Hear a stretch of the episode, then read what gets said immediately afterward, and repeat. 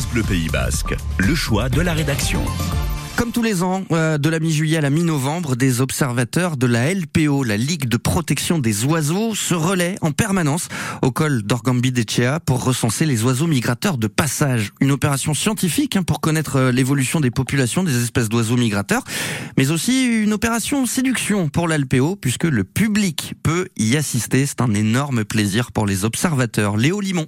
Il y a des jours avec, ciel clair et dégagé, et des jours sans. Euh, la mer de nuages où les stratus, le brouillard a envahi les crêtes, ce qui fait que ben, on n'est pas sur le site en train d'observer les oiseaux migrateurs, puisque déjà on ne les voit pas, et il y a peu de chances qu'il y en ait. Direction le chalet de la LPO Aquitaine pour Serge Barande, membre du conseil d'administration. Vous avez quelques panneaux euh, sur la migration.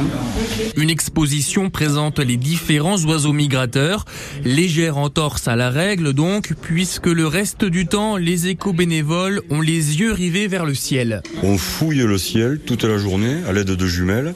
Et quand on repère une espèce non sédentaire, c'est-à-dire un rapace autre que le vautour par exemple, qui lui est sédentaire, on a ce qu'on appelle un petit compteur, un cliqueur en jargon. Et ça donne à peu près ça. On compte, on a l'œil dans la longue vue. Et puis on compte, comme ça. Près de 50 ans d'observation très précise des oiseaux migrateurs, des données scientifiques précieuses qui permettent de connaître l'évolution des populations. Ensuite, on étudie aussi la réponse qu'apportent les oiseaux au changement climatique en faisant varier légèrement, mais de manière très significative, parfois de plus d'une semaine, leur date moyenne de départ en migration. L'autre objectif, c'est aussi de sensibiliser le public. Ça marche, selon Serge Barande, et c'est plus facile avec le spectacle qu'offrent les oiseaux, évidemment.